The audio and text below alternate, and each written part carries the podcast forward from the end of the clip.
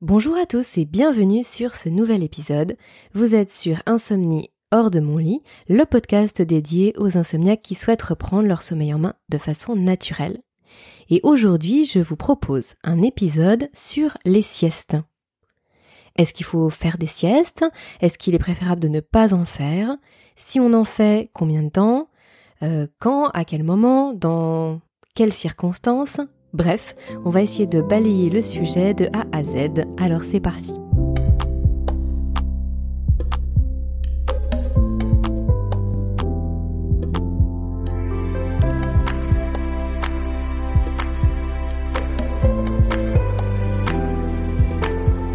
Je trouve que le sujet des siestes, il est vraiment très délicat. Il est vraiment très délicat à aborder euh, quand on souffre d'insomnie. En tout cas, c'est ce que j'ai ressenti pour moi. Je ne savais jamais si je devais faire une sieste, quand je devais faire ma sieste, euh, combien de temps je pouvais dormir. Bref, j'étais un petit peu perdue par rapport à tout ça. Et au final, je vous avoue que la plupart du temps, euh, je me laissais aller à ce que je ressentais dans le sens où quand vraiment je me sentais en très très grosse somnolence dans la journée et que j'avais l'impression qu'il y avait une porte ouverte pour la sieste, j'avais tendance à faire une sieste. Mais il s'avère que si je dormais trop, j'étais pas assez fatiguée le soir. Euh, il s'avère aussi que parfois j'arrivais pas du tout, du tout, du tout à m'endormir. Donc en fait, je, je cogitais un petit peu comme c'était le cas en plein milieu de la nuit. Je me sentais finalement très stressée. En fait, je croyais que j'étais très fatiguée, je m'allongeais. Et quand je m'allongeais, je sentais qu'un petit peu comme une vague de stress m'envahir. Je pouvais pas du tout dormir. Donc en fait, c'était très frustrant parce que j'avais l'impression à la fois d'avoir perdu du temps et puis de ne pas avoir récupéré et finalement d'avoir accumulé encore plus de stress.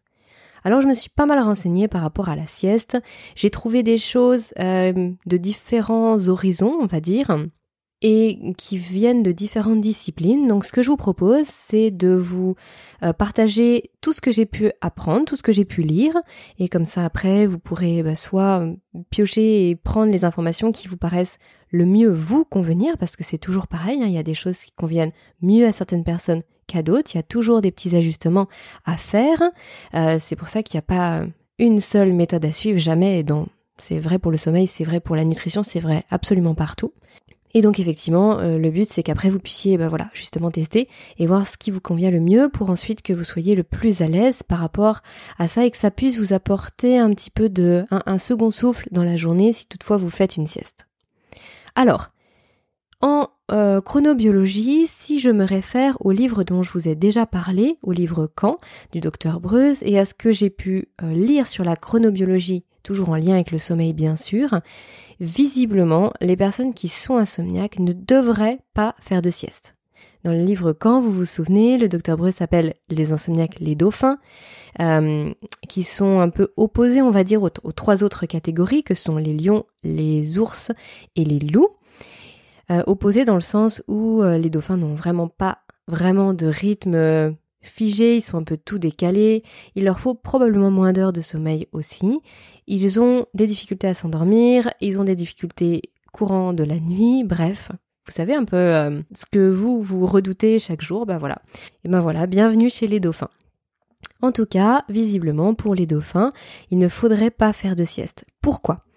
Parce que peu importe l'heure, finalement, la sieste va priver la personne d'une certaine euh, charge de sommeil. Vous savez, la fameuse pression du sommeil dont je vous ai déjà parlé sur le podcast, c'est euh, l'accumulation de l'activité tout au long de la journée, que ce soit une activité physique mais aussi une activité mentale.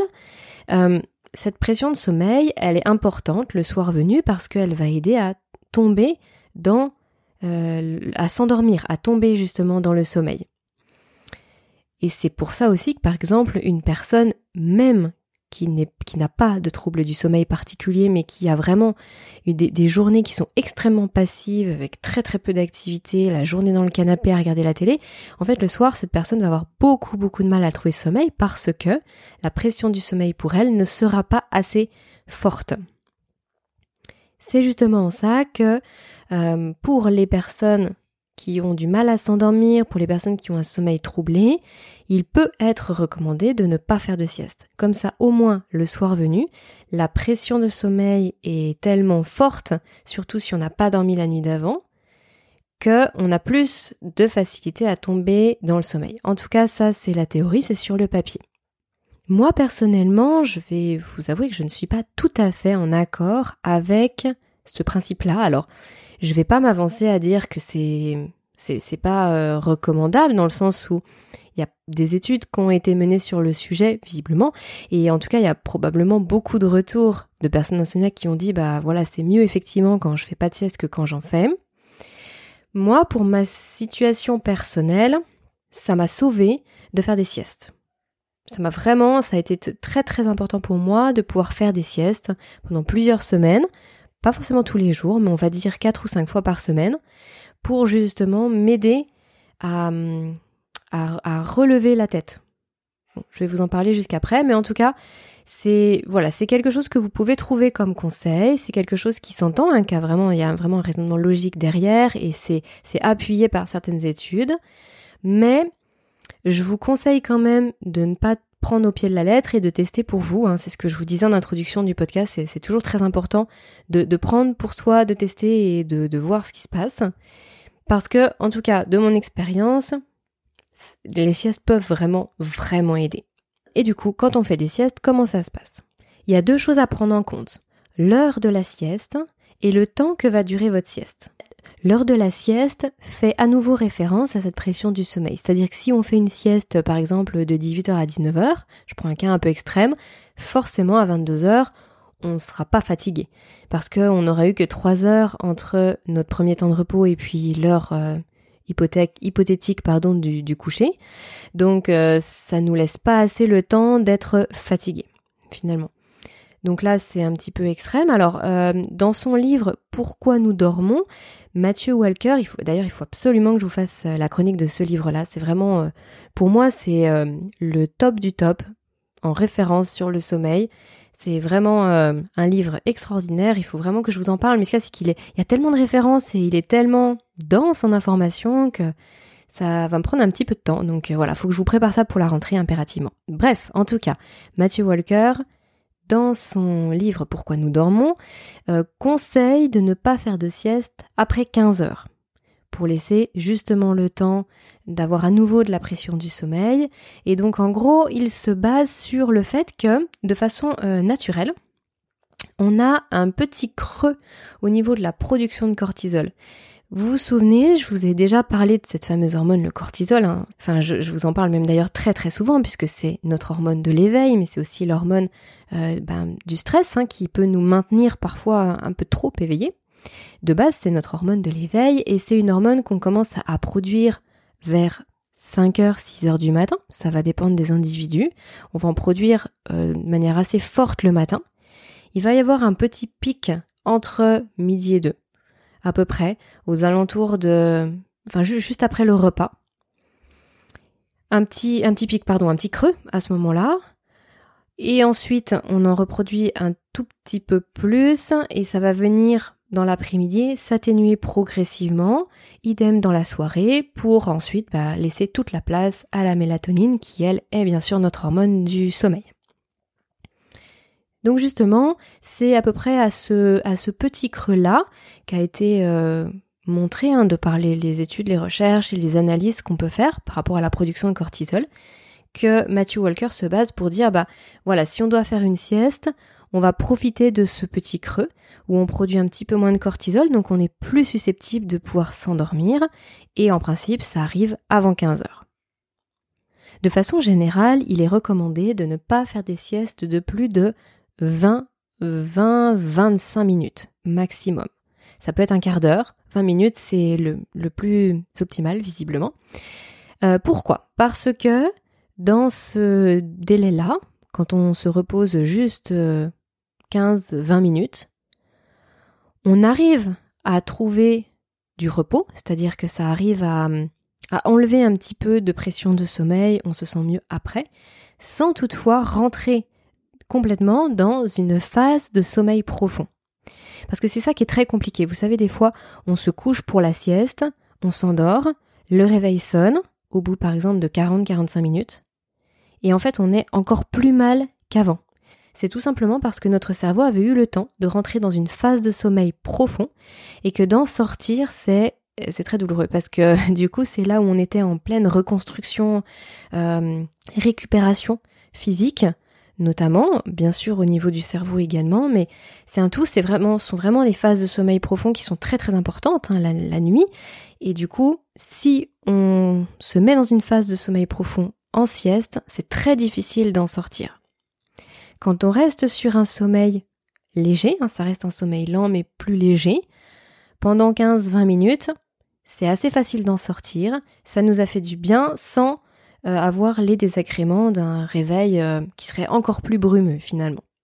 Donc ça c'est de façon générale et on a vu le point de vue du docteur Walker par rapport au temps de la sieste. Alors il y a une autre approche qui est celle de, euh, du docteur Joël Adrien. Je vous ai déjà parlé de cet auteur-là qui n'est pas que auteur d'ailleurs, mais en tout cas elle a écrit le livre Mieux dormir chaque nuit, être en forme chaque jour, donc je vous ai déjà fait la chronique sur le podcast, hein. je vous encourage à, aller l'écouter si, si vous ne l'avez pas encore fait, où elle, elle propose une sieste, dans tous les cas, avant 16 heures, donc là un petit peu plus flexible que ce que je vous ai dit précédemment, et elle, euh, elle va nuancer le temps de la sieste. Donc effectivement, elle propose les 20 minutes de façon générale, 20 à 25 minutes maximum. Par contre, elle précise que si on a eu une nuit très compliquée la veille, hein, donc la nuit juste qui précède, euh, qu'on a eu moins de 4h30, 5 heures de sommeil, je crois qu'elle ouais, je, crois qu'elle dit 4 heures, 4 heures et demie.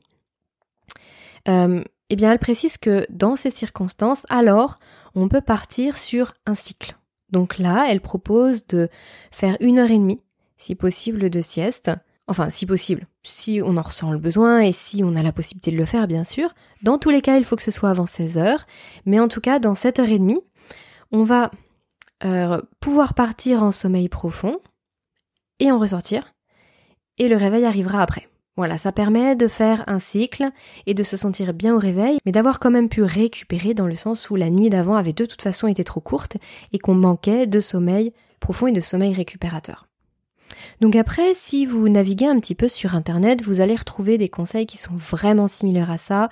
Toujours la sieste, max 20 minutes. Enfin voilà, il y a vraiment des choses qu'on retrouve euh, absolument partout. Euh, je l'ai fait hein, pour préparer cet épisode. Je suis allée me balader sur plusieurs sites et j'ai retrouvé finalement les mêmes informations que j'avais retrouvées il y a, il y a 10-12 mois en arrière, hein, quand je m'étais renseignée pour moi. Et effectivement, euh, je pense que vraiment la sieste, c'est quelque chose à tester. Je sais que pour certaines personnes, ça représente une perte de temps, que ça représente euh, quelque chose de très énervant si on n'arrive pas à se reposer, mais je vais y venir juste après. Ça peut représenter aussi de grosses contraintes parce qu'on n'a pas la possibilité de le faire. Euh, ça peut représenter une crainte, justement, de se réveiller encore plus mal que ce qu'on est couché. Moi, ce que je vous conseillerais, c'est de tester pendant une semaine.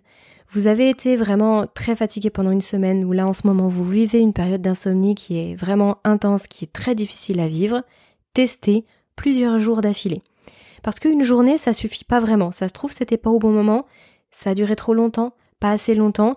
Il faut vraiment persévérer un petit peu, se dire, bah voilà, cette semaine, je vais essayer de me faire une sieste d'un quart d'heure à 20 minutes tous les jours. Je vais par exemple changer l'heure. Un coup, je vais la faire à 13 heures, un coup, je vais la faire à 14 heures, un coup 15 heures. Je vais voir ce qui me correspond le mieux. Parce que ça peut vraiment être important pour terminer la journée correctement.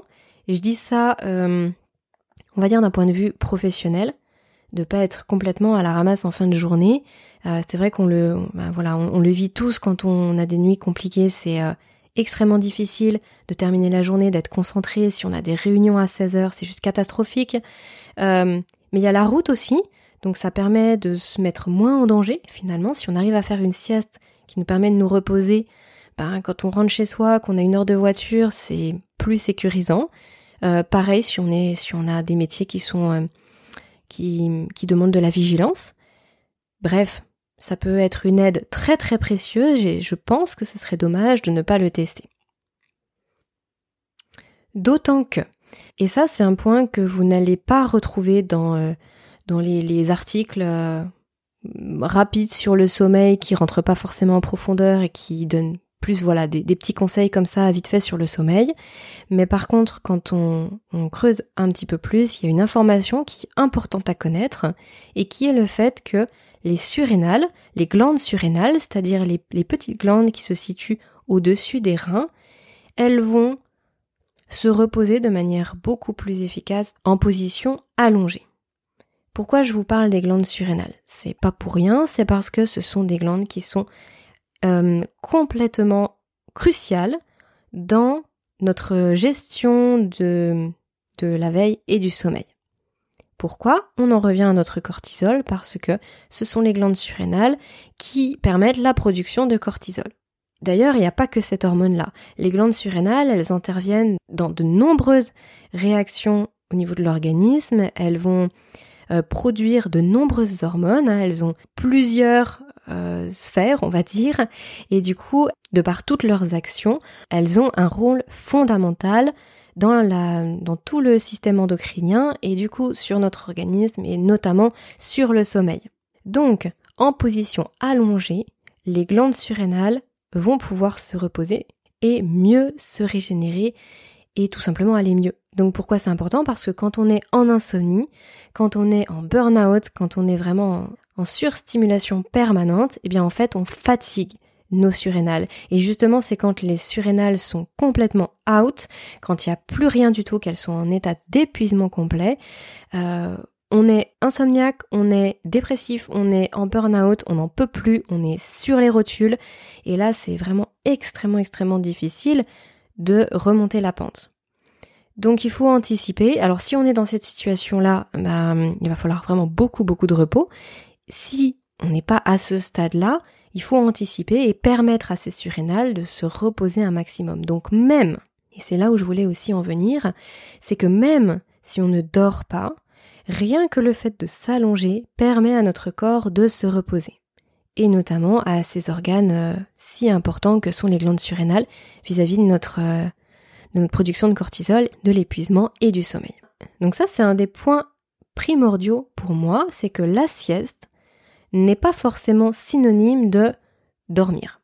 Mais par contre, c'est réellement synonyme de repos. Ça veut dire que pendant 10-15 minutes, vous pouvez très bien juste vous allonger. Quand on parle de repos, ça veut dire qu'on coupe le téléphone, on coupe l'ordinateur, on coupe la télé, on est vraiment en repos, mais en repos de tous ses sens. On est en repos intellectuel, on est en repos physique, et on va s'accorder 10-15 minutes. Donc c'est pour ça tout à l'heure je disais qu'il y a pour certaines personnes ça peut être très frustrant la sieste parce qu'elles n'arrivent pas à dormir. Et ben moi j'ai envie de vous dire que il ne faut pas forcément chercher à dormir. L'objectif premier de la sieste ça doit être le repos et pas le sommeil. Et du coup quand on part de ce principe-là, euh, il y a beaucoup de choses qui sont plus faciles, on enlève beaucoup de frustration et on apprécie encore plus la sieste. Alors je vous dis ça bien sûr, mais il n'y a pas de critique derrière euh, le fait que vous puissiez justement être stressé, euh, pas vous dire non je veux pas dormir parce que je vais pas réussir ou quoi que ce soit parce que j'ai été exactement dans cette situation là. C'est-à-dire que pendant des années et des années et des années, je voulais pas me coucher pour la sieste parce que je me disais mais de toute façon je n'arriverai pas à dormir. Vous savez toujours ce terme arriver, réussir, etc. qui nous qui nous enlève toute toute confiance en nous parce qu'on n'arrive jamais à rien. Bah du coup quand on change d'objectif, on change aussi de, de point de vue. Et du coup, ça va beaucoup mieux. À partir du moment où, à titre personnel, hein, je vous dis, j'ai arrêté de vouloir dormir pendant les siestes, eh ben j'ai pu faire des siestes. Et devinez quoi? Ben une fois sur deux, je dormais, en fin de compte. Et puis les fois où je dormais pas, ben c'était pas grave. Je savais que je reposais mon corps, mais que je, je reposais aussi mon mental. Alors moi, ce qui m'a fait tilt et ce qui m'a vraiment, ce qui a été un déclic pour moi, ça a été une séance de méditation. Donc je reviens à ma petite méditation, vous savez que j'adore, à mon application Petit Bambou que j'adore aussi, et il y avait ce fameux module sur le sommeil. Bien sûr, dans ce module, il y avait euh, une séance de méditation sur la sieste, et c'est justement au cours de cette séance que j'ai appris que lorsqu'on se repose, qu'on est donc position allongée, hein, on, est d'accord, on repose son corps. Mais au niveau psychologique, au niveau du mental, à partir du moment où on arrive à, se déconnecter un petit peu de, tout ce qu'il y a autour de nous, à partir pour du repos, sans vouloir dormir, eh bien ça suffit pour juste reconnecter les deux hémisphères. Donc en fait, il y a, comme un espèce de, de sommeil sans sommeil. C'est-à-dire que notre cerveau, il peut rentrer un petit peu comme dans du sommeil, c'est-à-dire que euh, il va vraiment se reconnecter, il va se recabler un petit peu. Ça va être très reposant pour lui. Il y a beaucoup de connexions qui se font, alors qu'on n'est pas en train de dormir complètement. J'avais trouvé ça absolument fabuleux. Et euh, oui, je crois que c'était à peu près à ce même moment que j'avais appris justement pour l'importance de la position allongée pour les surrénales. Et du coup, l'un dans l'autre, je me suis dit, mais à partir de maintenant, Aurélie, dès que tu dors mal, c'est la sieste. Il s'est avéré que je vous assure que j'ai eu l'occasion de tester la sieste pendant un certain temps et la sieste m'a énormément aidé. Que je dorme ou que je dorme pas, à partir du moment où je me levais de la sieste, je me sentais, je me sentais vraiment euh, comme revitalisée et je pouvais terminer ma journée. Alors je faisais attention bien sûr de pas faire la sieste trop tard. Je faisais toujours la sieste après le repas du midi en fin de compte. Euh, moi j'ai tendance à manger de façon un peu tardive, donc euh, vers, vers 13h30, 14h, je terminais de manger. Là j'essayais de partir directement pour la sieste. Je mettais mon réveil sur 25 euh, minutes. Et si j'arrivais à me reposer 10, 15, parfois c'était 20 minutes, bah en fait c'était juste parfait. Et si je ne dormais pas, je restais au repos et je repartais après. Mais l'intention qu'on y met dans la sieste, elle est vraiment très importante.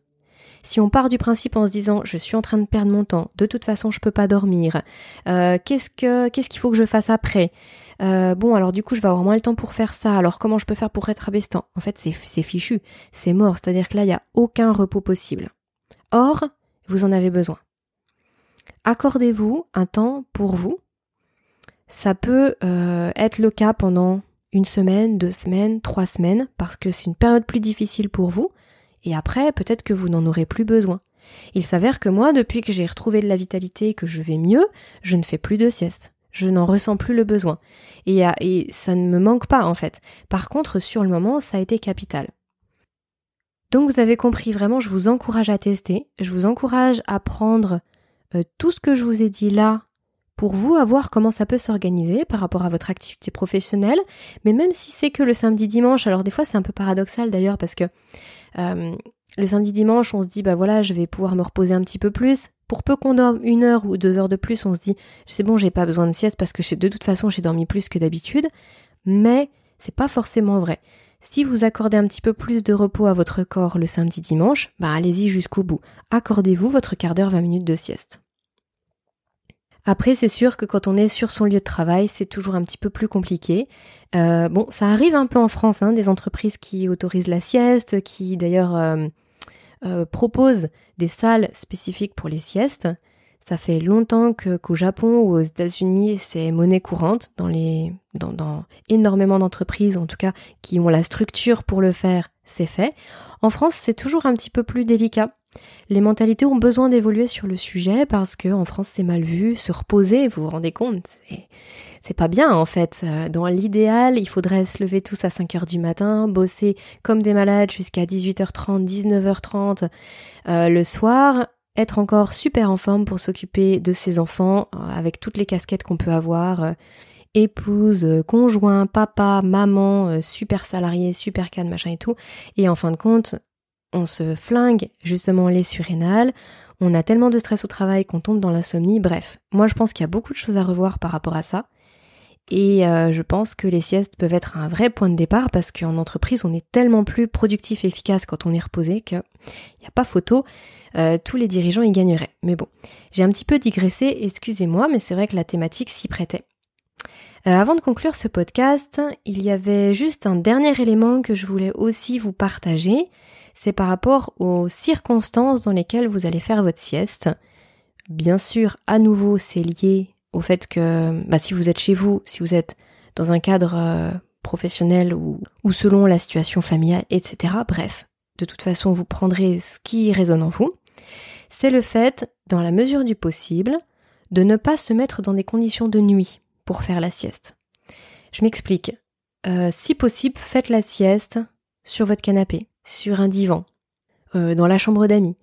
Euh, ça peut être dans un dans un fauteuil. En fait, peu importe, à partir du moment où vous pouvez l'incliner, vous pouvez être en position le plus allongée possible, mais si possible que ce soit pas dans le lit. Si vous devez être forcément dans le lit ou dans la chambre, alors en ce cas-là, ne fermez pas les volets. C'est tout bête, mais ne vous mettez pas en pyjama. Euh, gardez votre tenue de la journée. Simplement pour que votre cerveau puisse vraiment faire la distinction entre la sieste et la nuit. Ça peut paraître un peu bête, mais à partir du moment où votre cerveau il sait qu'il fait la sieste, il rentrera moins en phase de sommeil profond, il va rester un tout petit peu plus en alerte et euh, il va pas non plus y avoir d'assimilation entre je me couche pour la sieste et je me couche pour la nuit. Donc visiblement, d'après les études, d'après les recherches qui ont été faites sur le sujet, c'est important d'avoir euh, un, cadre, un contexte différent pour la sieste, dans la mesure du possible, par rapport à la nuit. Donc ça peut être euh, voilà ne pas être dans le noir complet, par exemple, euh, juste peut-être voilà fermer un tout petit peu les volets mais pas en entier. Il peut y avoir plein de petites choses comme ça qui vous permettent à votre cerveau de savoir ok là je, suis en sieste. Et c'est aussi peut-être cet élément-là qui permet parfois de faire des siestes au travail. Où on peut se dire bah c'est pas grave finalement je vais essayer de me mettre sur un sur un fauteuil sur une chaise qui s'incline un petit peu. Bon la position allongée elle sera pas optimale mais en tout cas ce sera mieux que rien. Vous pouvez partir pour 10 15 minutes comme ça juste de repos il y a quelque chose aussi que j'ai pas pensé à vous préciser avant mais pour les personnes pour qui euh, le passage entre une activité intense et la sieste peuvent être euh, assez difficiles, c'est-à-dire qu'elles ont du mal à déconnecter à, débrancher un petit peu le cerveau et à souffler, se reconcentrer sur, euh, sur soi en fait, ben moi je vous encourage à pratiquer la cohérence cardiaque à ce moment-là. Je vous ai déjà beaucoup parlé de la cohérence cardiaque, hein, vous savez c'est le fait de respirer sur par exemple 5 ou 6 temps. 5 temps en principe, donc vous inspirez sur 5 temps, vous expirez sur 5 temps. Il peut y avoir un petit peu plus long, hein, c'est pour ça que je disais 6 ou 7, peu importe, ça, ça va directement faire baisser votre taux de cortisol. Et du coup, ça permet de plonger vers la sieste de façon beaucoup plus facile. Ça fait la transition en fait. Dans tous les cas, sachez que votre respiration, c'est un point d'ancrage et qu'à chaque fois que vous avez besoin de basculer vers le sommeil ou vers le repos, quel qu'il soit, recentrez-vous sur votre respiration et vous allez voir comme les choses sont beaucoup plus faciles. Beaucoup, beaucoup plus faciles. Et pour conclure, je dirais que ce n'est pas parce que vous ne pratiquez jamais la sieste qu'il ne faut jamais la pratiquer. Vous pouvez très bien pratiquer une seule journée dans la semaine une sieste et ce sera très bénéfique pour vous, pour, euh, pour votre organisme. Et c'est pareil, c'est pas parce que vous la pratiquez pendant euh, bah, par exemple deux mois que vous serez toujours obligé de la pratiquer. D'accord? Donc voilà, adaptez-vous, soyez vraiment le plus possible à l'écoute de votre corps. C'est ça qui va vous permettre de sortir de l'insomnie, euh, c'est le fait de, de vous adapter, de comprendre les besoins physiologiques de votre corps, d'y répondre et d'avoir du coup les bons réflexes, de mener les bonnes actions. Et ça, ça fait sortir la tête de l'eau, ça permet d'aller beaucoup mieux.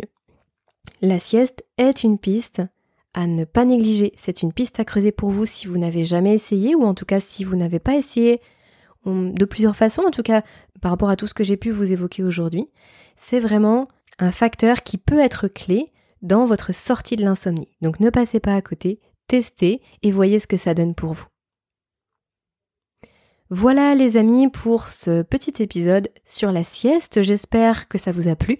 J'espère que ça vous a donné euh, quelques billes pour peut-être gérer votre, euh, votre journée un petit peu plus facilement suite à une nuit d'insomnie. En tout cas, euh, moi je vous souhaite de prendre bien soin de vous. Je vous retrouve mercredi pour la newsletter bien sûr et vendredi prochain pour un nouvel épisode. À très bientôt.